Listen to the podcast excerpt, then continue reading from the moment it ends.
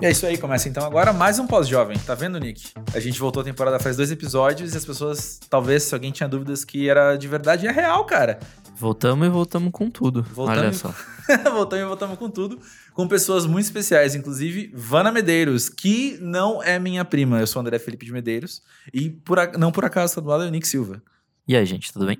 Sobre a Vanna, ela tem 32 anos, ela é daqui de São Paulo, formada em jornalismo, e ela hoje é dramaturga e roteirista. Ela também dá aula de dramaturgia, dá aula de roteiro, e uma coisa muito legal sobre ela, ela é produtora do festival Série Lab, aqui em São Paulo. E eu sempre penso Série Lab quando eu penso, quando eu ouço Série Lab, porque eu sou assim, minha cabeça funciona desse jeito. Ela estuda sociopsicologia e conversamos sobre várias coisas pertinentes à fase pós-jovem da vida, como de praxe. Coincidência legal que chegou pra gente é, foi um depoimento sobre uma pessoa que sofreu bullying por causa do corpo e a Vanna é uma pessoa. É super coincidência mesmo. Chegou nessa semana, a gente trouxe pra ela, porque ela é uma pessoa que conversa muito sobre isso. Ela, ela debate muito sobre isso e eu aprendi muito com ela nas redes. E isso porque a gente se conhece já há alguns anos. Eu conheci quando ela lançou um livro, um guia de séries, em 2014, 2013, por ali.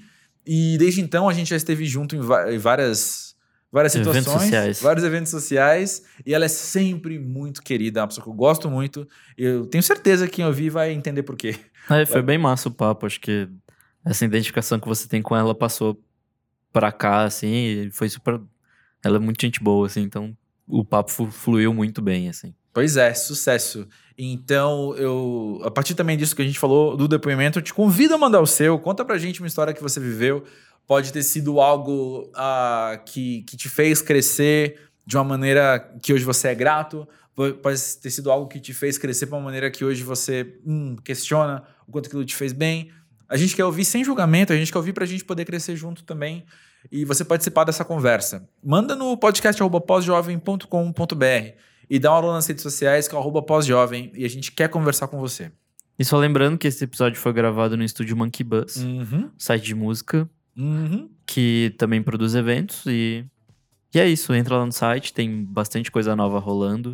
E é isso. monkeybus.com.br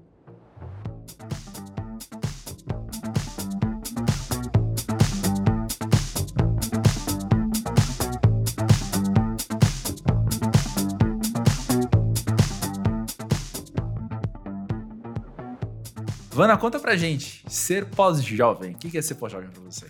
Ai, meu Deus. Começou logo com a pergunta mais... redação do Enem. É, exatamente.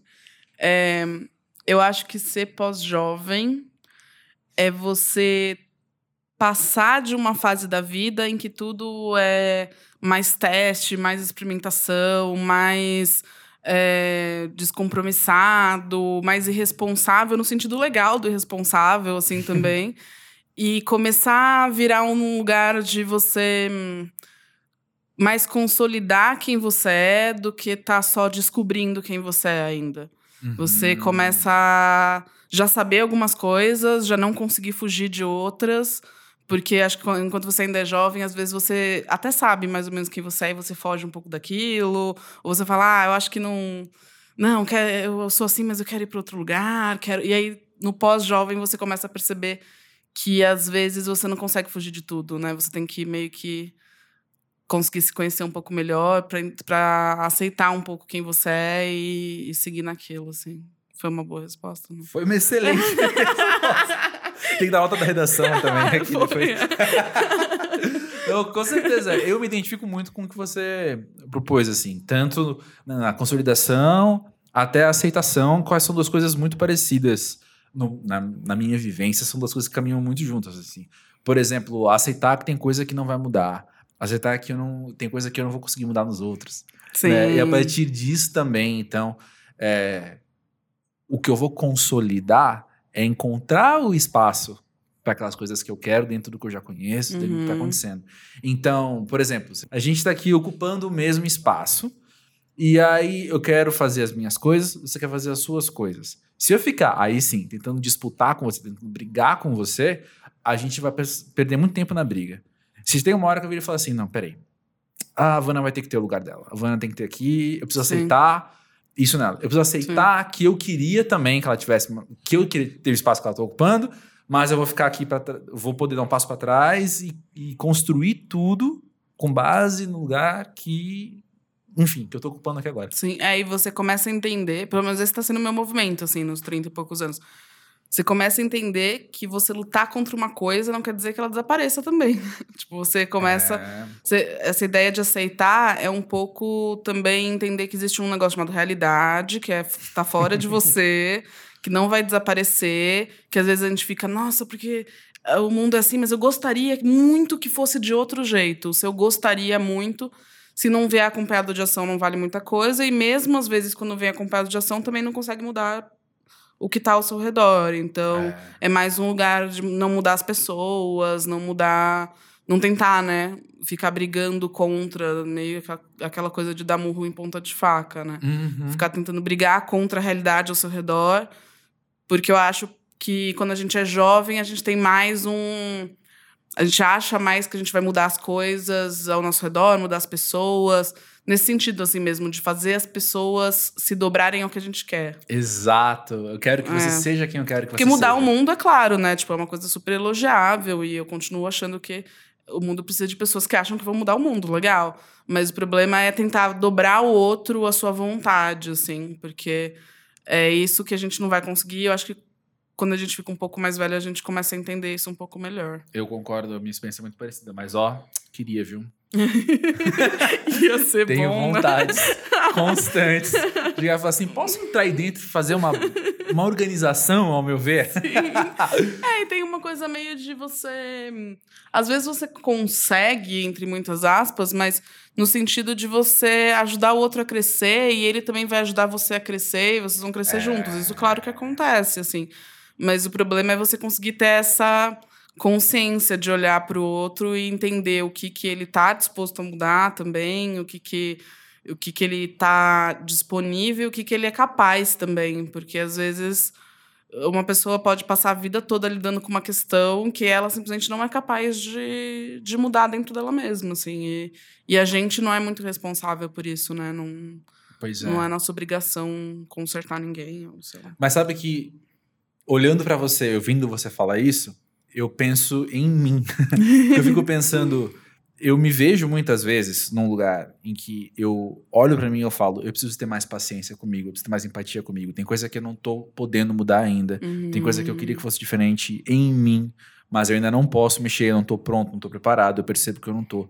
Mas ao mesmo tempo, tem um outro lado meu que é assim, tá, mas então quando? Porque não é só falar, não, não, não é, não tá, não é Sim. agora, então desencana, Sim. sabe? Uma hora a gente pensa nisso. Eu, eu isso sempre me soa ah, irresponsável, sabe? Então eu tô muito num lugar de tentar entender esse equilíbrio, de entender É, como talvez não seja o sim e o não. Talvez não seja, tipo, mudar ou não mudar. Porque tipo, toda mudança, quando ela é significativa, ela também tem etapas, né? Então, você fala, você pode olhar pra você e falar, ah, eu não, agora eu não tô pronto, agora não. Mas, tipo, um pequeno passinho, talvez você esteja pronto naquela direção, assim. Já é meio que suficiente naquele dia. É e ter, ter paciência nesse sentido. Não, tipo, de olhar e falar assim, ah, se eu não tô pronto, então meio que foda-se. Não vou fazer nada nesse sentido, porque eu não tô pronto mesmo. Eu É. não tô pronto pra dar esse passo enorme aqui, mas quem sabe, tipo, só isso aqui já é um passo nessa direção. Porque eu não É. sei, eu acho que, que todas as grandes transformações que eu, eu mudei muito ao longo dos anos, assim. Todas as grandes transformações que eu senti em mim foram processuais mesmo, assim, né? É uma coisa que demora, é uma coisa. Não é uma coisa que você acorda. Às vezes é legal quando você acorda e você olha pra trás e fala, uau, tipo, se surpreende com a sua própria mudança. Uhum. Fala, nossa, como isso aconteceu? Olha só, como eu mudei. Às vezes você vê, tipo, sei lá, um post que que você escreveu num blog em 2003, sabe assim? Você fala, nossa senhora, quem era aquela pessoa? A vida foi acontecendo e você foi mudando meio que naturalmente, entre muitas aspas, né? Foi, foi meio que acontecendo um monte de coisa, você foi mudando, mas às vezes essa percepção não é tão né, consciente. A gente não sabe o exato momento em que isso aconteceu. A gente vai aos poucos passando por isso. É verdade, né? A gente vai olhando só o- os retratos, né? Que ia passando no meio do caminho, assim. Tipo uma... Um, um exemplo bem bem, bem pós-jovem, 2019, 2020 mesmo, que a gente olhando tipo um feed do Instagram mesmo, assim, seu, lá pra trás, e vendo as diferenças de uma, de uma época pra outra, né? Mas Nossa, em tempo sim. real é difícil às vezes acompanhar. Sim. Você precisa se comparar com, com uma outra versão sua do passado, né? Sim. É, pra mim acho que foi um pouco assim quando eu comecei a correr. Tipo, é totalmente nada a ver com o assunto, mas tem Mas- a ver ao mesmo Mas é um tempo. ótimo exemplo. Já é uma ótima ilustração. Mas é tipo, no começo, sim, você não pode esperar que você vai correr uma maratona, 43 quilômetros de uma vez só. Uhum. Você tem que ir aos pouquinhos e treinando. Então, acho que, de fato, o que você falou faz todo sentido de começar com esses pequenos passos. Começa correndo ali seu um quilômetro, dois. E aí, quando você vê, você tá correndo uma meia maratona. Sim. E pode ser que você nunca chegue na, na maratona total. Mas você já correu uma meia maratona, isso é coisa pra caramba. Sim, total. E é meio louco, porque eu, eu tendo a achar que a nossa geração é muito marcada. Bom, não sou eu que acho, né? Acho que o mundo. é Pela ansiedade muito forte com tudo, com todos os aspectos da vida, assim. É. E a ansiedade gera um pouco esse lugar de a cada dia que você vai na academia para correr na esteira, a cada dia que você corre na, na rua, você já quer, tipo, que isso seja super um puta passo, né? Já, tipo, fica olhando no aplicativo para ver quanto, quanto você correu a mais que ontem, o quanto você fez. Tipo, essa ansia... E aí, no final das contas, isso pode fazer e faz com que um monte de gente fale, ah, vou começar a correr, e daqui duas semanas desiste, porque não tá vendo, tipo, nenhum resultado, nenhum. Porque a gente quer muito resultado rápido, a gente quer que as coisas sejam rápidas e visíveis, assim, né? Quase como se, tipo. Meio que um espelho também do, do mundo tecnológico que a gente vive, assim, né? É, tipo, onde rápido é e muito rápido. visível. Tipo, os dados do aplicativo que mostram quanto a gente corre fazem com que a, que a gente se transforme em um dado visível. Tá lá na tela, tem números, e a gente quer que isso se transponha para todos os passos da nossa vida. Tipo, tem que ser visível, a gente tem que ver logo o resultado. E, e a gente não vai, né? Porque A o corpo não é que a gente isso. não é uma máquina. A gente não, Exatamente. uma, tipo, um resultado não vem tão rápido assim e não é tão palpável. Mas isso também vem, acaba vindo com em todas as questões da existência, né? Você dificilmente vai virar uma chavinha em você e você hoje tá muito melhor do que você era ontem, Uhum. em qualquer aspecto, né? As coisas vão acontecendo aos poucos. Eu não sei pintar. Se eu for fazer uma aula, eu não vou sair daquela aula um pintor. Eu vou sair daquela aula sabendo mais do que quando eu entrei. Sim, Espero. Mas a grande questão é que existe aí um processo também. sim. Eu, eu tive uma, questão muito in- interna minha esses dias pensando em, em cozinhar, que é algo que de vez em quando eu falo aqui, porque é- faz muito parte da minha vida mesmo. Eu acabo, passo bastante tempo cozinhando. Eu não lembro o que foi que eu vi, assim, de, de coisa pra fazer, que eu lembrei de eu vendo aquilo, eu não lembro quantos anos, sei lá, cinco anos, e pensando, pô, dá um trabalhão fazer isso. E pra mim hoje é automático, né? Fazer, meu, sei lá, sovar uma massa. Legal. É muito automático. Quando você fica pensando, pô, eu lembro a primeira vez que eu parei pra fazer um pão, que não, não era um pão, era um. Não lembro como é que chama, tipo um- uma massa tipo de uma empanada, assim, que fui fazer. Que eu fui sovar aquilo e, cara, demorou muito tempo, assim, pra conseguir fazer aquilo. Muito tempo mesmo. Nossa, é ótimo dia- escutar isso, porque eu tô nessa pira de querer começar a cozinhar, assim, e eu Cola olho pras coisas. mim, Cola aqui. Eu olho pras coisas e falo assim, ai, mas será que um dia eu vou. Tipo, vai ser fácil, assim? Vai ser. Porque dá muito trabalho, Vai. porque não sei o quê. É. Vai, cola aqui, acabando a gravação, a gente senta toma mais um café e te as coisas. Mas aí entra uma coisa que eu tava lembrando aqui enquanto o Nick tava falando também, de correr. Tinha um professor no colégio, que ele nem era legal, mas ele falou uma coisa que ficou muito gravado pra mim. Ele falou: lembra quando você tava no pré e você tinha que fazer o caminho da abelhinha? Uhum. Era difícil pra você fazer aquilo. E você chegava até o fim e concluía. Amigo, põe isso na tua frente hoje, sabe? Hoje, sei lá, eu tinha 16 anos quando eu vi isso, né? Fazer o caminho da abelhinha no- com lápis é extremamente ridículo, né? E tá, é um exemplo meio ah, drástico, mas acaba sendo assim que a gente encara as coisas, né? O que pra você foi difícil antes, agora já tá meio automatizado, agora já tá mais tranquilo. Fazer isso Sim. aqui. É, lembra a primeira vez que teve que fazer um texto? Sabe? Nossa, como é que vai ser fazer isso aqui? E aí, de repente, quando você vê, surge uma urgência, você faz um texto em sete E minutos, tem, um, entende? e tem um negócio muito louco que eu acho que cada vez mais as pessoas, pelo menos eu tô percebendo isso, as pessoas pensam muito assim, tipo, ah, eu não, por exemplo, se eu não, se é difícil pra mim cozinhar, então, ah, não, cozinhar não é pra mim. Eu não sei Exato. cozinhar. Porque muita gente vira pra mim e fala assim, como tipo, eu escrevo e trabalho com escrito o tempo todo, muita gente fala assim pra mim: "Ah, que legal, né? Mas escrever não é pra mim, eu não sei escrever". Eu falei: "É, eu também não sabia, tipo, a gente aprende a escrever, exatamente. é um treinamento, se você quiser, só tipo, tem caminhos pra você. É claro que algumas pessoas têm mais facilidade naturalmente do que outras pra determinadas coisas. A gente nunca vai saber exatamente por que, que isso acontece. Tipo, sei lá, neurocientistas daqui 50 anos talvez saibam. Mas, tipo, tem essa coisa de, um- de uma certa facilidade tipo, pra música. Que eu, Exatamente. um, obviamente que se eu come, eu não toco nenhum instrumento. Se eu começar a tentar aprender hoje, eu- obviamente eu nunca vou chegar no nível de músicos super, né, talentosos e tal. Mas existe um processo de aprendizado, todas essas coisas são um aprendizado, né? E a gente tende a tipo rejeitar, né? Falar: "Ah, não, isso não, eu não sei fazer isso. Escrever não é pra mim, cozinhar não é pra mim, tocar um instrumento não é pra mim", né? A gente fica muito nesse lugar assim. Que louco, né? Que louco, porque. Nossa, minha cabeça fez uma coisa muito nada a ver agora. Vocês podem me xingar? Eu vou falar uma coisa que vocês me xingam, tá? Eu fico pensando que a gente tá imerso em discursos tão louváveis de seja quem você é e ao mesmo tempo ajudando as pessoas a ter essas ideias de mas você não é, É Muita verdade. coisa. Sim, sim. sabe? Sim. É, tem um negócio, eu não vou saber o nome das pessoas envolvidas, mas o nome do estudo em si é terapia identitária. Tem uma terapia na psicologia que se chama, chama terapia identitária, que ela tenta acabar com a ideia de identidade. É tipo uma coisa bem pós-moderna, desconstrução do sujeito e tal. Que a ideia de você é que uma das principais coisas limitantes para uma pessoa é essa ideia de eu sou assim. Tipo, eu sou assim, ponto final. Porque a gente nunca é uma coisa, a gente está sendo uma coisa. A gente vai se construindo nossas ações no dia a dia. Então, quando eu viro e falo assim, ah, eu não sei, eu não sou a pessoa que escreve, eu não sou a pessoa que cozinha, eu não sou. É nesse momento que você não é, porque você já decidiu que você não é.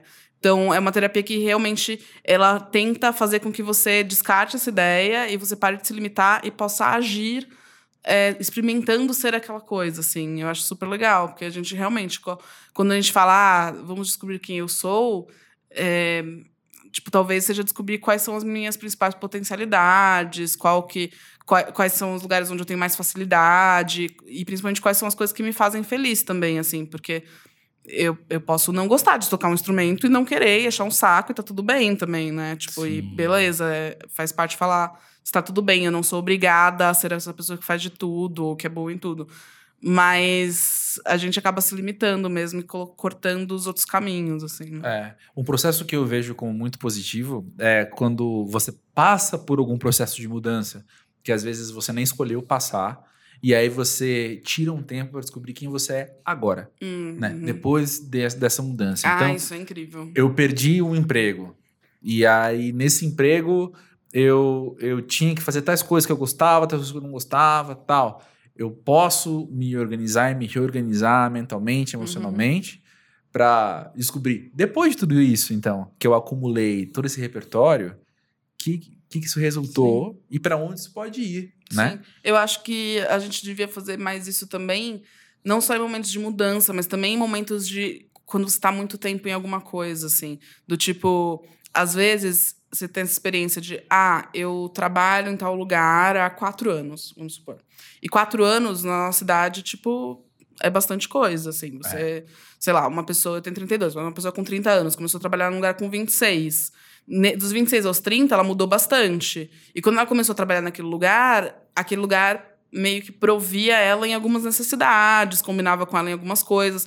Mas ela é a mesma pessoa que ela era aos 26? E, tipo, será que esse lugar ainda é o lugar onde ela deveria estar? Mas um pouco por isso. Às vezes é mesmo, mas o, o- esse lugar da gente mesmo se olhar e pensar, tipo, o quanto eu acabei mudando e o quanto essas coisas que eu carrego dessa época ainda representam quem eu sou, ainda me satisfazem de alguma maneira, assim, né? É. E eu penso que, voltando ao que você falou lá na, na sua redação, Uhum. o, acho que ser pós-jovem é aprender a estar ok com essas mudanças em- internas, né? Muito internas de, é verdade, eu não sou mais quem eu era aos 26 anos. Sim, sim. E isso é ok mesmo. Até porque, não sei, eu acho que também. Não sei se isso é uma coisa do pós-jovem, mas é uma coisa que me acompanha, assim. É, como eu, eu também acho que eu mudei bastante na vida. E ah, também tem essa coisa de eu ter tido duas profissões, assim, né? Ter começado Uhum. uma carreira e, e largado ela e ido fazer outra coisa. As pessoas têm essa experiência, é, tem um pouco essa sensação de que dá pra ter muitas vidas em uma só, sabe assim? Sim. Tipo, dá pra você você realmente ter configurações de vida muito diferentes numa mesma vida, assim, sabe? Uhum. Eu tive uma profissão, tipo, por, acho que, contando quando eu era estagiária, enfim, até eu trabalhei oito anos em jornalismo. Eu fui casada durante oito anos da minha vida, eu tenho 32. Então, tipo, são todas coisas assim que você fala, são grandes ciclos que, que foram, que aconteceram, que passaram um tempão, você viveu aquilo como se aquilo fosse ser o resto da sua vida e de repente aquilo vai acabando, vai cumprindo um fluxo natural, vai terminando, às, às vezes melhor, às vezes pior, mas vai terminando e aí você vira a chave, vai buscar outras coisas e tá tudo bem, assim, você percebe que esse é um movimento meio natural da vida, assim. Então, aí daí eu acho que vem uma coisa também de tá tudo bem eu ter mudado, tá tudo bem Uhum. ter acontecido isso, porque a gente segue, assim. E segue mudando, né? É, segue mudando. Tanto é que eu acho muito simbólico a gente tá gravando isso aqui no meio de uma semana que você tá se mudando de É, apartamento, é né? verdade. Sim, exatamente. No meio da semana que eu tô mudando de apartamento. Pois Ou é. seja, dá muito trabalho. Você reencontra várias coisas que que você não era que tinham lá dentro, de algum É lugar. uma Tem ótima que metáfora. reorganizar. De repente você tá chorando no meio de um monte de caixa, É. falando, meu Deus do céu, eu não achei que tinha tanta coisa. É verdade. O que, que eu vou levar vai. Pra frente? O que, que eu consigo deixar pra trás? O que, que eu não devia levar, mas eu vou levar? Sim. As metáforas vão Total. indo. Vão indo. Pois Total. é. Mas também, me conta uma coisa, Vanna. A gente já, já tocou nesse assunto no, no Pós-Jovem algumas vezes, assim. Ter passado por tantas mudanças, hum, de jovem para pós-jovem, você hoje, quando olha para o futuro, você também percebe a possibilidade de mudança de uma maneira que antes você não tinha? Acho que sim.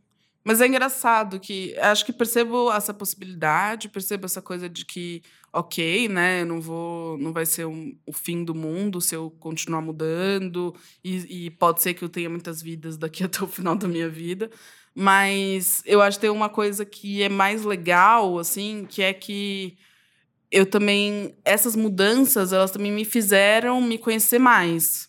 Então, as Uhum. escolhas que eu faço hoje, eu sinto que são um pouco mais conscientes, assim.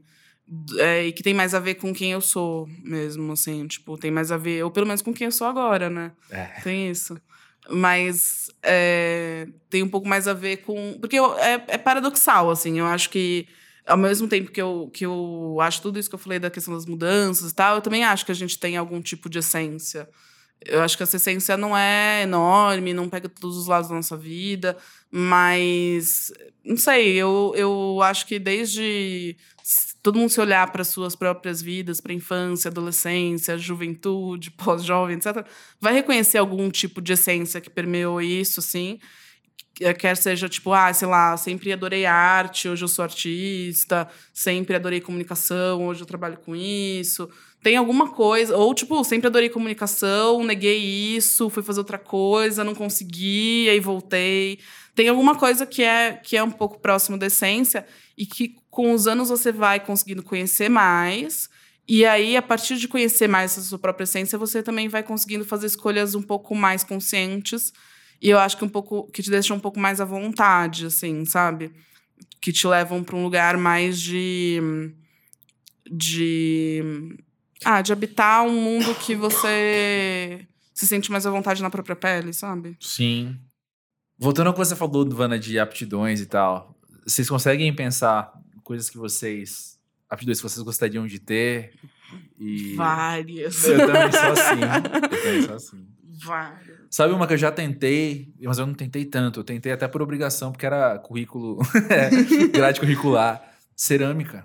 Sério? Eu acho sensacional Ai, cerâmica. que legal. Assim, não é que eu acho interessante, não é que eu acho bonito. Eu acho incrível. sabe? eu acho incrível. Outro dia eu tava vendo uns vídeos no YouTube, porque, né, quando a gente acha uma coisa incrível, a gente vai atrás, mas. Sim. E eu fiquei vendo o cara fazer. Cara, assim, no- numa realidade paralela, eu acho que eu teria uma, uma, uma oficina, um ateliê com uma loja de prato, não Ai, sei. que Eu acho muito legal, sabe? Quem faz Sim. isso muito legal, que não era o meu caso. Eu tentei, não deu por diversos, diversos motivos, não consegui. Eu fiz, eu fiz uns porta-copos, porque né, eram uns disquinhos. Eu fiz um, um porta-lápis que, que tá na minha escrivaninha em casa até hoje, isso faz 10 anos já. Mas é engraçado, é uma coisa nada a ver comigo, entre aspas. Ao mesmo tempo tem tudo a ver, porque é produção criativa, é produção Sim. artística, é alguma. Enfim. Você vê o resultado na sua frente, isso é muito ligado a objetivos, você produziu e tá ali na tua frente feito. Mas assim, quando eu investi. E, e eu acho também que é uma coisa um pouco pós-jovem, assim. Eu acho que eu, sei lá, adolescente, não achava isso tão legal. Sim. Mas ao longo do tempo eu fui achando isso sensacional. É, eu acho que eu. Eu tenho isso com a música, assim. Eu não sei tocar nenhum instrumento, adoraria saber. Fui casada há nove anos com um músico que toca, tipo, cinco coisas diferentes, assim. O Léo é muito foda, ele sabe tocar tudo. E, tipo, tentei, não deu certo. Tô levando agora pra minha casa nova o meu teclado, que eu comprei, tipo, cinco anos atrás. Que é uma dessas coisas do tipo, hum, deveria desapegar? Talvez, mas vai comigo, porque uma hora eu vou aprender, assim, ainda não desisti. Mas eu acho que é, que é a questão da música, assim, porque é, para mim, como eu não tenho aptidão nenhuma pra isso, eu olho pra pessoas que sabem tocar instrumentos e acho elas mágicas, assim, sabe? Tipo, tipo nossa, como é que você consegue? Tipo, parece que. Sabe quando você vê uma pessoa falando russo e você fala, meu Deus, tipo, isso é uma habilidade. É um, é um negócio que você não, não entende nem a lógica. É, é, é um pouco isso, assim. E eu sou meio curiosa que gosta de coisas que não entende. Então, tipo, se eu não entendo nem a lógica, eu fico, nossa, que legal! Tipo, Eu quero entender isso, também. assim. É. É, mas não sei se vai ser se eu vou aprender um dia na vida a tocar É. alguma coisa, mas acho que é. Acho que minha experiência com cinema foi muito parecida com a sua também, agora que eu tô pensando assim, Uhum. né? Porque eu acho que foi quando eu tentei e não rolou, eu vi que eu, eu vi que eu não tinha aptidão pra isso, aí começou a rolar essa mágica. Porque aquela figura do cara na, na, na roda, fazendo o vaso ali, aquela cena de Ghost que todo mundo cita sempre. Existe uma, uma sensação de, sei lá, até uma facilidade, assim, né? Aquilo ali brota da mão da pessoa. Mas, cara, é tão difícil, não porque só porque fica torto, mas você tem que aplicar força de fato. Sabe? Quando você coloca o dedo ali, não é tipo você coloca o dedo e aquilo vai deslizando, porque o barro ele é firme, ele é forte. Você dá pra criar várias. É, dá pra criar várias metáforas também com, com coisas que a gente passa na vida, né? Mas você tem que pressionar e tem que colocar pressão ali, de, né? Tem que colocar força, desculpa, aplicar muita força naquilo. E eu não sei se eu sou fraco, mas a questão é que não- nunca rolou legal pra mim. Eu acho mágico mesmo. É.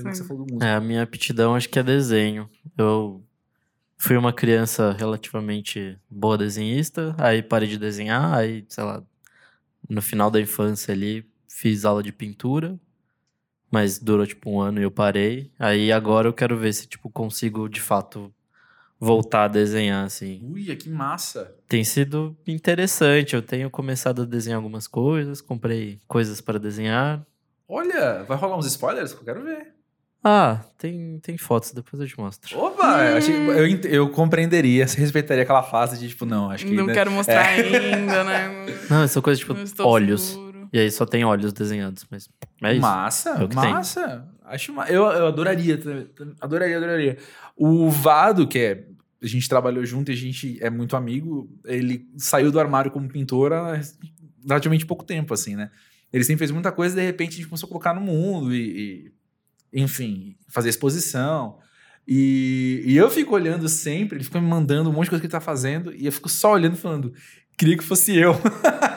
eu queria também conseguir fazer isso, ia ser muito massa. Sim. É que uma coisa que me frustra um pouco nisso é que, tipo, acho que eu não sei o suficiente ainda pra criar. Eu só consigo, tipo, copiar ou espelhar em outras coisas. Então isso, tipo, é um processo longo também, demanda um puta trabalho. É. E aí, tipo, pra sair de copiar ou treinar coisas pra, de fato, criar alguma coisa que só tá na sua cabeça, é, o- é outro rolê, assim. É, o treino Sim. de belas artes clássico sempre foi esse, né? Mimetização. Até. E a escrita também é a mesma coisa. né? É. Você começa sem. E, e muita gente fala isso. E eu acho uma boa dica, na verdade. é, começar a escrever copiando pessoas que você adora, assim. O que. É. Meu namorado é escritor também. E aí ele sempre fala, né? Tipo, ai, meu Deus, né? O que tem de é, copiador de Guimarães Rosa que mora em São Paulo, tipo, no centro de São Paulo.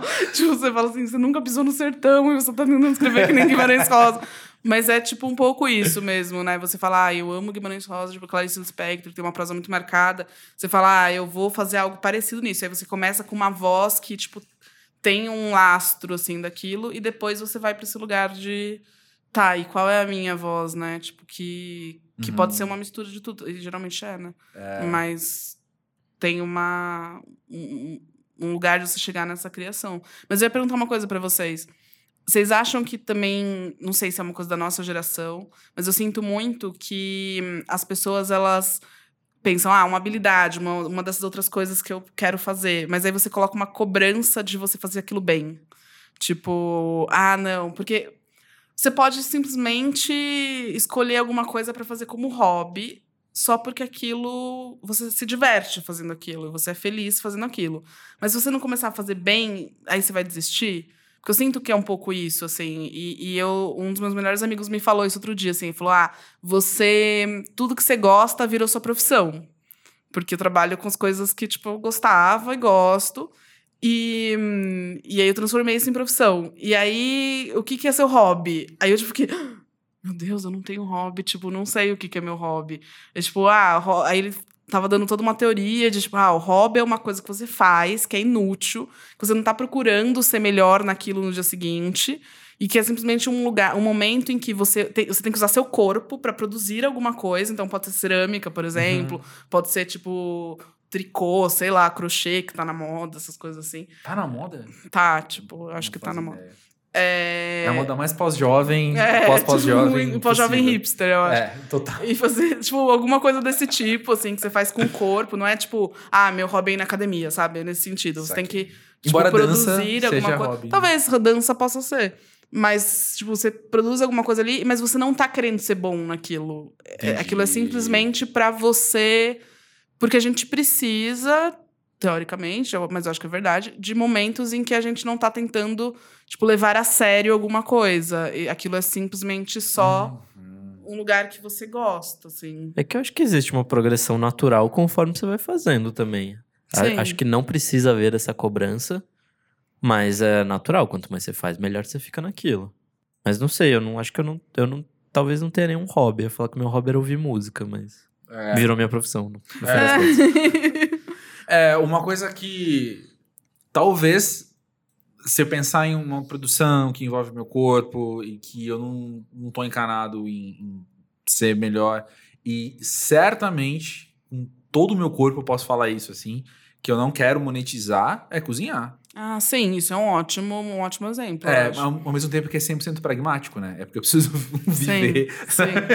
Aí eu cozinho pra, pra Sim. comer mesmo. Ah, mas você não cozinha só pra comer, porque você cozinha, tipo, você gosta, Exato. então você procura outros Não é, pratos, não é uma procura... sopa com os nutrientes X apenas todo dia. Exatamente, é, exatamente. E, não é, e também não é, tipo, uma coisa que muita gente faz. Muita gente cozinha só pra comer, do tipo, ah, todo dia é a mesma coisa, ou todo dia são os mesmos É, tipos. não, pois é. Todo- tipo, quem gosta de cozinhar nesse lugar mais do hobby, procura, tipo, uma diversão ali, né? De buscar outros tipos de Sim, coisa. Um e desafio tal. criativo até, sabe? Uhum. Assim, de, mas e se eu colocar isso aqui agora aqui? Hum, sabe? Esse desafiozinho mesmo, Sim. assim, que é, é legal. Ah, pô, eu vou, entrei aqui, um homem, você daqui, cujo hobby- cujo hobby é cozinhar. Olha só. Muito bom. Muito- já agradeço, muito obrigado pela... Gente, vamos ler um depoimento que chegou aqui pra gente do Léo, de 33 anos de Natal. Ele conta: Com 8 anos, comecei a sofrer bullying por causa do meu corpo. Eu não tinha consciência de nada disso até engordar muito e passar a ser alvo de bullying dos meus colegas. Foram muitos anos até começar a aceitar o meu corpo e, por exemplo, tirar a camisa em público. Eu ainda lido com isso, é uma dificuldade, mas tem sido tudo mais fácil agora. É o bônus de ser pós-jovem, as coisas, é, algumas coisas de fato ficam mais fáceis, né? Léo, obrigado por contar a sua experiência pra gente. Ele falou quantos anos ele tem? 33 anos 33, tá. de Natal. E eu acho essa informação importante porque eu fiquei pensando que quem mora no litoral tem uma relação com o corpo um pouco diferente de quem não mora ainda. Sim. Porque isso que ele falou de tirar a camisa em público é mais frequente ainda, né? Não, e tem uma coisa meio de. Eu participo né, de muitas conversas de gordofobia, né? Eu fiz uma palestra agora no sábado passado uma roda de conversa, né? Eu e outra ativista anti-gordofobia. E a gente falava muito sobre, tipo, como, como é o movimento anti-gordofobia no Brasil, quais foram os, os momentos desse movimento, qual, por onde ele passou, quais foram as prioridades. É, virou muito, em vários momentos, virou muito uma coisa sobre tipo de lacração, como todos os movimentos, eu acho que acabaram um pouco deslumbrados por esse lugar que tipo conseguiu dentro das empresas, dentro dos lugares que tipo começaram a, a, a valorizar mais, assim, né? Então, falar, tipo, ah, legal, então vocês estão reivindicando os direitos das mulheres, LGBT, etc. Então, a gente vai contratar um monte de gente, vai fazer comercial com, tipo, pessoas gordas em uhum. todos os lugares e tal. E aí aconteceu um momento meio de deslumbramento com isso, tipo, ah, legal, conquistamos alguma coisa. Só que uma das coisas que a gente falou muito foi sobre isso mesmo. O quanto é, algumas conquistas ficaram, tipo, as poucas conquistas ficaram só Rio-São Paulo, assim. Porque você vai, tipo, pro interior ou você vai pro Nordeste, tipo, continua tão gordofóbico quanto era anos atrás, não mudou nada, absolutamente nada. E, tipo, e essas discussões não chegam nesses lugares, assim. Então, tem a ver, acho que, coisa, com a coisa da praia também, mas tem a ver um pouco com a cultura mesmo, assim, que, tipo, uhum. vai para um lugar de. Ainda não, não existe, tipo, com a frequência que tem em São Paulo, por exemplo, rodas de discussão sobre gordofobia, sobre a questão do corpo, que são coisas que, tipo, super ajudam as pessoas, né? Você vai num lugar desse, você começa a entender um pouco que o que está em jogo quando você se sente mal por tirar a camisa na praia, assim, né? Por que, você está se sentindo mal? Quem te levou a se sentir mal desse jeito? Quem se favorece com você se sentindo mal desse jeito? Sim. Que é, tipo, eu acho super importante, assim. Concordo. Eu, minha experiência é muito parecida com a do Léo. Muito, muito, muito mesmo, assim. É... Também quando eu era criança, oito anos, por aí, assim. Mesma coisa, porque eu eu aprendi a olhar para trás e entender a história, assim, essa linha narrativa, na qual eu era uma criança muito peso mediano, sempre fui peso uhum. e altura normal da criança da minha idade. Uhum. E aí, de repente, eu engordei e eu lembro o dia que eu descobri, porque eu tava no acampamento. E de repente, o, no quarto, eu era o gordo, assim. E eu tive que, naquela hora, me ajustar e falar: sério? É mesmo? E, e aí, eu emagreci consideravelmente pouco tempo depois, assim, eu tive que ir ao médico, né? É, é, uma questão. Obesidade infantil é uma, é uma questão que precisa ser tratada. Fui ao médico e eu emagreci consideravelmente, nunca fui magro. Só que, ao meu ver, eu aprendi que aquela era a minha identidade. E com isso vem as coisas que você não pode fazer. Uma delas é tirar a camisa. Ao longo da vida, eu. Nossa, é, peraí, antes de eu falar isso, é muito interessante olhar para trás. Foi até uma coisa que a gente conversou no episódio com o Miguel aqui, que eu olho para trás hoje, eu vejo eu com 20 anos e não, pô, pelo amor, para chamar aquele cara de gordo, você tem que. Não sei, cara. O seu, o seu parâmetro é outro, entendeu? Sim. E. E eu posso dizer também de coração aberto que a palavra gordo não, eu não acho ofensiva. Sim. É só uma questão de classificação mesmo. É você. Quando você chama, olha pro amarelo, alguém chama de vermelho, você vai falar, o cara é daltônico. É a mesma coisa, sabe? Se aquele cara que pesava, não lembro nem o número, mas pesava X, que tem aquele corpo, você tá chamando de gordo, fala, tem algum daltonismo na, na sua percepção. Mas voltando, então nessa época, quando eu tinha uns 20 anos, foi quando eu comecei a desenvolver vários problemas de pele. E eu tenho o lado esquerdo do meu corpo, literalmente da cabeça aos pés, marcado por várias coisas que eu nem lembro os nomes. Já fui várias vezes dermatologista. Quando aparece uma coisa nova, eu vou para saber se é alguma coisa de complicado ou não. Não costuma ser. Uhum. São coisas que eu tenho e que estão lá no meu corpo. Eu, de fato, não sei o nome, por isso que eu tô explicando desse jeito. Mas adquiriu essa outra camada. Então, peraí. Eu posso ou não posso tirar a camisa? Um, porque o meu corpo não é igual o dele em peso, formato, não sei. E porque a minha pele é diferente também é uma experiência relativamente recente que eu tive, assim, de estar tá com amigos e eu tirar a camisa e eu perceber, ninguém falou, mas você percebe que foi uma questão para eles, assim, de tipo, nossa, mas você vai tirar a camisa? Ah, é? Você vai tirar a camisa? Talvez não seja o choque porque você nunca tirou, e aí dessa vez você tirou. entendo, é uma boa percepção. E eu espero que seja. Estou torcendo sempre pelo- melhor. Gostei. Obrigado, obrigado. Sim. Mas é, assim, é uma, a minha experiência pós-jovem é de aceitação do meu corpo também. Sabe? De falar, ah, é, é isso aí, eu tenho problemas de pele que as pessoas não têm. Eu, eu preciso citar uma coisa que eu acho que tem muito a ver com o que você falou, Vana. Tem um projeto fotográfico chamado Pele Project. Eu não lembro agora o nome dos fotógrafos, mas depois eu vou linkar é uma dica muito legal. Eu acompanho eles há muito tempo, porque fotografia é uma paixão que eu carrego comigo a vida inteira. E não é hobby porque eu já monetizei, então não é hobby. Aí não- já virou outra coisa. É. Mas é, é um projeto de dois fotógrafos muito legais e eles registram corpos num ambiente que a gente está acostumado com a fotografia de moda. Uhum. São dois fotógrafos de moda muito bons e eles, eles fazem. é, é, pegam corpos de fato diversos Uhum. em idade, em tamanho, em formato, em cor, de melanina, em tudo isso. E eu comprei o livro deles, era lançamento coletivo. Eu, isso é obviamente assunto para um outro momento, mas é, eu considero de extrema importância apoiar projetos que você curte vê a importância deles, né? Ver a relevância deles. Era no caso com Pele. Aí fui, apoiei o livro. Ah, e quando chegou na quarta página, não sei, quinta página, eu virando assim, tem uma modelo com os mesmos problemas que eu tenho. Nossa, que louco. E foi muito louco o, o- eu observar o sorriso que eu dei. Sim. Entendeu? Porque questões de representatividade, que é uma palavra que a gente ouve com frequência, nunca, bater, nunca bateram em mim, porque nunca foi a minha questão. Sim. E, e mesmo, mesmo questão do, do corpo gordo, assim, que eu me identifico, porém, em nível muito pessoal, nunca calei o, o- a, a causa e sempre vou apoiar a causa, Sim. mas em nível pessoal nunca me bateu. Sim. De eu falar, eu quero ver um corpo gordo na televisão para me sentir representado. Sim. Eu quero ver o corpo gordo porque tem que ter e acabou. Mas quando eu vi, foi muito louco a experiência. Muito louca a experiência que eu tive. Vai fazer, faz um ano isso, foi no, no- enfim, faz um ano. E aí eu, eu lembro até hoje do sorriso que eu dei, de eu perceber que eu tava sorrindo. Eu ando falando, nossa, cara, é igual. A pele dela é igual à minha pele. É, mas é muito louco isso, é, essa questão mesmo que às vezes a gente nem percebe, né?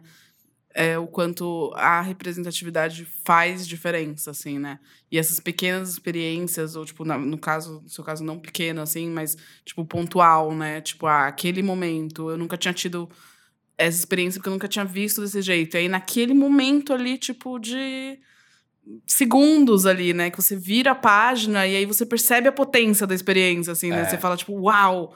Nossa, só por Exatamente. isso, tipo, é só uma foto, mas não é só uma foto, assim, é, é muito mais do que isso, é muito mais do que do que esse esse movimento, assim. Eu sempre fico pensando nessa coisa de da representatividade como esse lugar de reconhecimento mesmo, que às vezes, como a gente foi criado num, num, num mundo em que não dá isso, assim, para muita gente, tipo, você só percebe a potência disso quando você vê mesmo, assim, quando você se vê.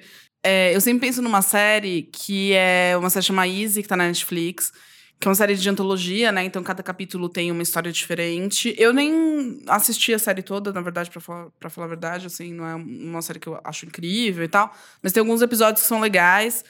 É, e tem um episódio que é um episódio com uma atriz gorda. E esse episódio foi muito engraçado, porque acho que ele não é da primeira temporada, ele é da segunda, ou da terceira. Segunda. Segunda. Ah.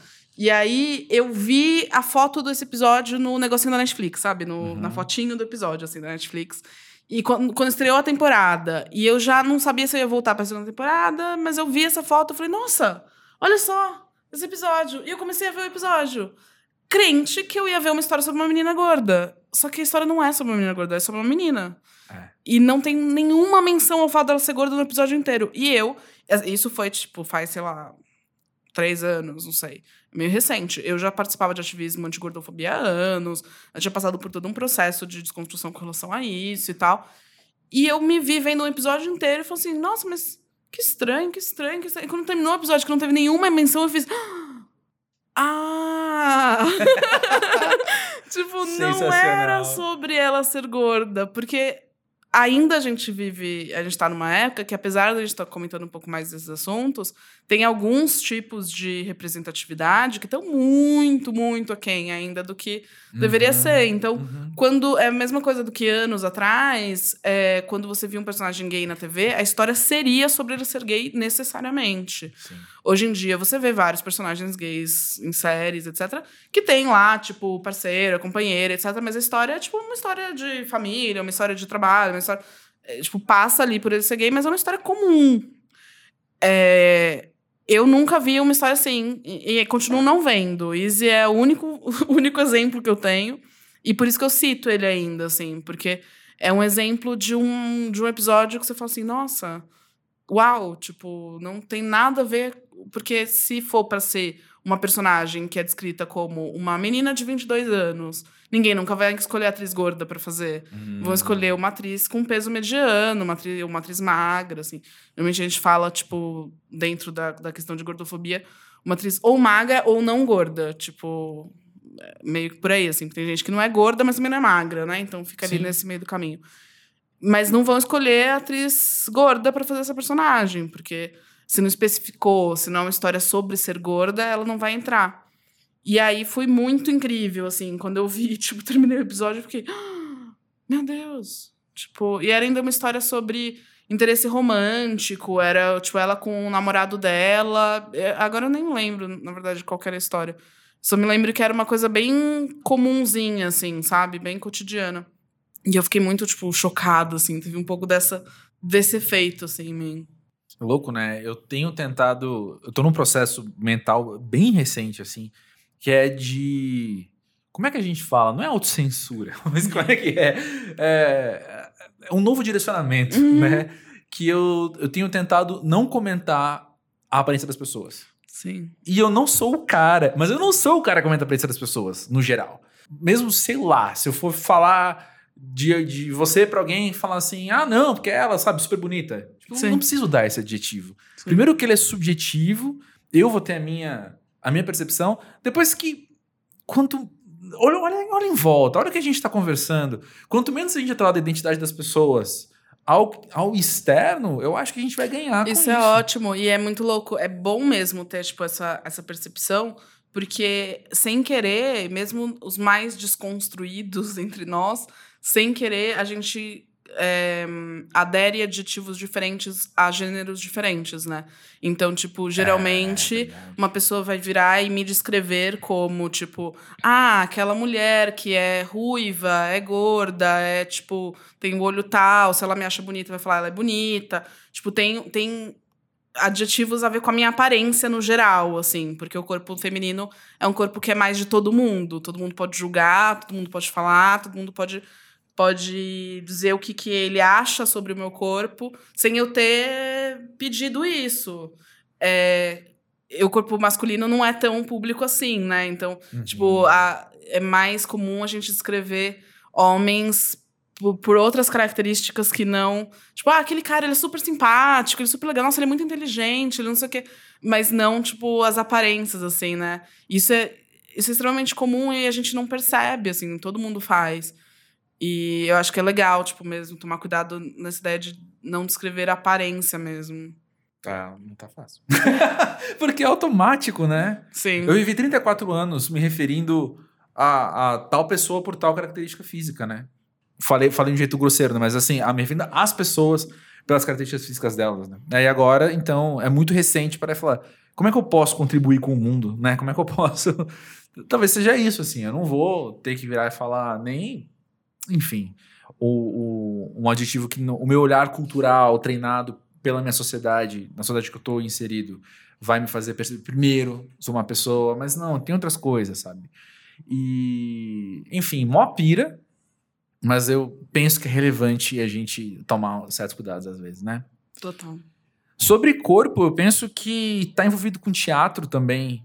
É, te fomenta novas ideias sobre olhar para os corpos, porque tem toda aquela questão do ator, que o suporte da arte dele é o corpo dele, né? Então, lidar com teatro, é, ainda mais no seu caso, tem a ver com texto. Sim.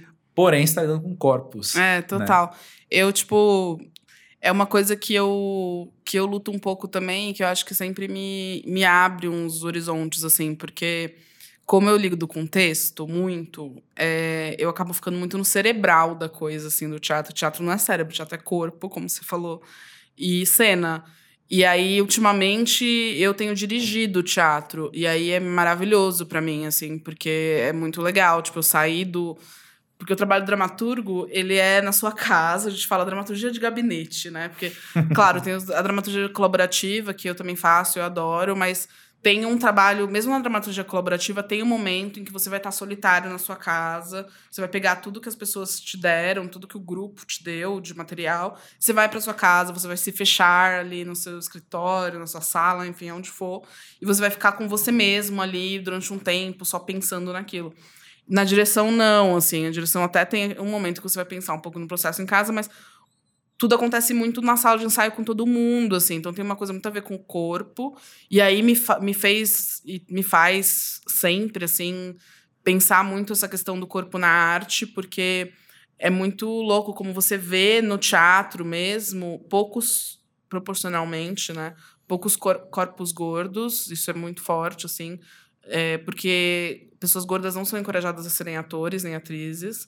Então, existem um ou e todas as pessoas gordas que eu conheço são incríveis assim como atores. São tipo alguns dos melhores atores que eu conheço são pessoas gordas, são excep excepcionais das pessoas em volta ficarem deslumbradas assim. Uhum. Mas é um lugar, eu acho que talvez de esses, essas pessoas são incríveis e por isso que elas chegaram onde elas estão hoje assim, porque pessoas que tipo tem mais dificuldade ou tem mais problemas ali com isso, elas desistem antes, assim, sabe? Uhum. Esses corpos gordos estão ali um pouco porque eles são realmente muito potentes, e aí só sendo muito potentes é que ele, eles conseguiram esse lugar, sabe? Aquela história sim, de, sim. tipo, ele tem que ser o dobro de bom do que o ator do lado dele para conseguir as mesmas coisas e estar tá no mesmo lugar, assim. Uhum. E, e, e também dentro do, do desse lugar do feminino assim no teatro tipo atriz é uma coisa que é super complexa com isso também assim porque tem uma pressão estética muito forte.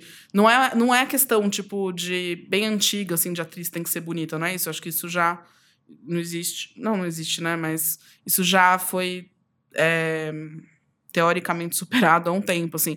Mas é um lugar de, tipo, a, a atriz tem que ter determinado tipo de corpo, é, até de, de potencialidade do corpo. O corpo dela tem que fazer certas coisas e não fazer outras. Ou, tipo, não precisa fazer outras, ou se ele não fizer essas daqui, ela não é uma atriz.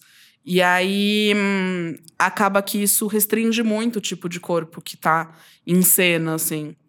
E, e eu acho que é um lugar muito de se observar, de de tentar entender, assim, mas, mas acho que, que sim, tem, esse, tem também esse lugar de que acho que essas coisas estão sendo mais discutidas e a gente está vendo mais coisas sobre isso, né?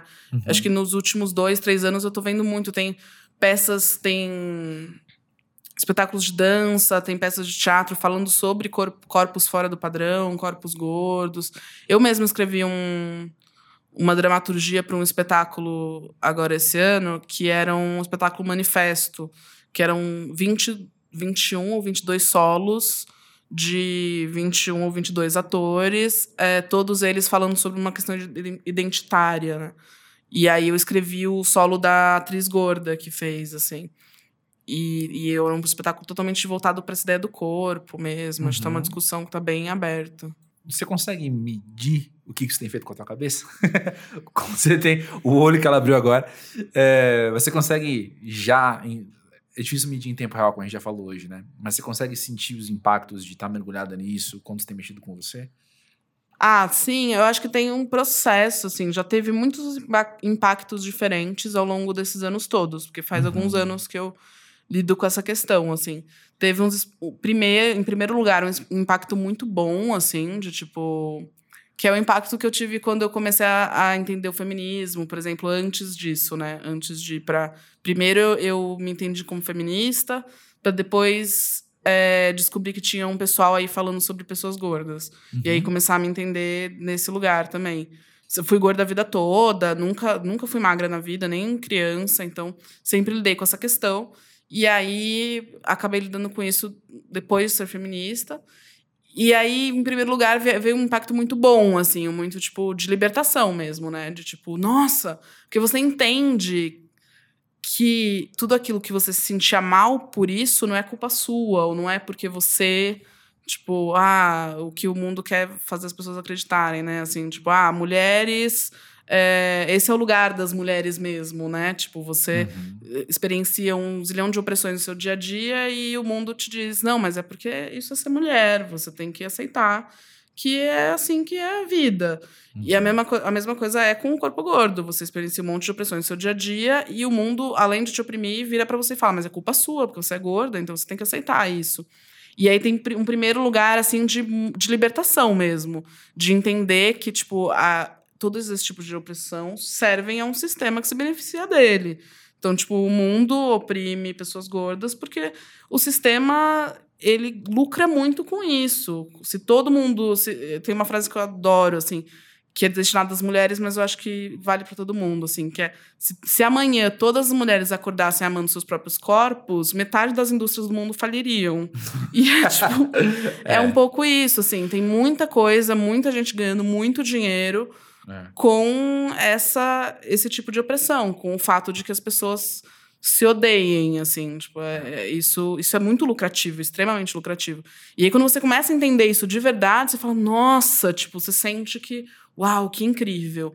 E aí, depois, com o passar dos anos, ainda tem uma outra fase que é, tipo, entrando mais dentro da militância e tal, que aí você começa a conviver com muitas histórias, e você começa a ver como eu comecei a ver como eu era privilegiada dentro de tudo isso, e como tem gente que sofre muito mais do que eu e que já passou por histórias muito escabrosas. Então eu tive, nossa, passei por um momento que isso me deprimia absurdamente, assim, porque é muito louco você passar o dia lendo coisas e recebendo relatos e tendo contato com pessoas que tipo não saem de casa porque ela é uma pessoa que é uma gorda maior, por exemplo, e aí ela não consegue, por exemplo, é, andar no ônibus da cidade dela, porque os hum. ônibus de cidade do interior têm a catraca menor, e aí as pessoas não passam na catraca, e aí não pode, tipo.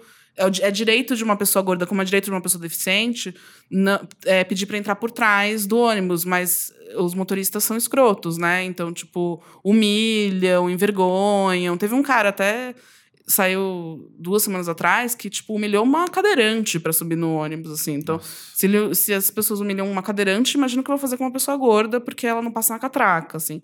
Então, tem gente que tem relato que, tipo, faz anos que não sai de casa por conta desse tipo de coisa. E isso, nossa, tipo, me fazia ficar muito, muito mal, ainda me faz. Mas teve uma época que eu fiquei bem destruída, assim, com relação a isso. E aí você vai criando estratégias para tipo, ah, então vou conseguir, tipo, entrar dentro dessa questão e depois ficar um pouco fora e depois voltar para tipo, dar uma acalmada, assim, porque senão fica muito pesado, né? Eu imagino. Vendo pós-jovem aprender né, o que, que a gente dá conta sim, agora. Sim, exatamente. Mas, Vana, que incrível poder estar com você e trazer esses assuntos à tona e poder conversar. Muito legal, tô adorando. E, é, obrigado por ter vindo até aqui no meio da mudança. É.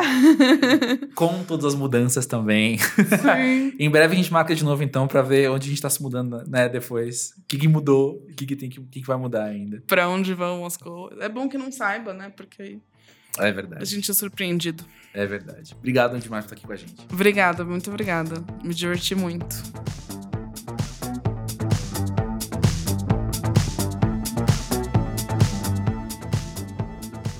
Nick, eu sinto que eu já falei isso em algum momento aqui no Pós-Jovem, mas eu sempre fico pensando que em algum momento as pessoas vão se dar conta de que o Pós-Jovem é uma grande desculpa para eu sentar e conversar com as pessoas que eu gosto de conversar. Não sei se você já falou isso, mas faz, faz sentido. Acho que eu falei isso em off pros amigos, então. Mas a Vanna é um desses casos, é alguém que eu, que eu sempre gosto muito de conversar com ela e fazia muito tempo que a gente não conversava também. Talvez é o útil ou agradável? Não sei, fica aí o questionamento.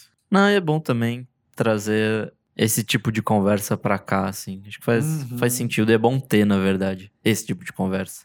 Exatamente. Exatamente. E quem chegou até agora aqui no, no, no podcast também, esse episódio, concorda, com certeza. E por falar em conversa, fica mais um incentivo para você mandar, para você fazer parte dessa conversa, para você estar tá aqui de alguma aqui forma com a gente. Com a gente. Mandando sua história, mandando seu desabafo, mandando suas questões. Nós queremos ouvir, porque nós também temos nossos desabafos, temos nossas questões, e a gente quer ouvir sem julgar, a gente quer ouvir para te conhecer e para todo mundo crescer mais junto. Manda no podcast arroba pósjovem.com.br e ou arroba pósjovem nas redes sociais. É isso então? É isso. Então até semana que vem. Até semana que vem, galera. Valeu!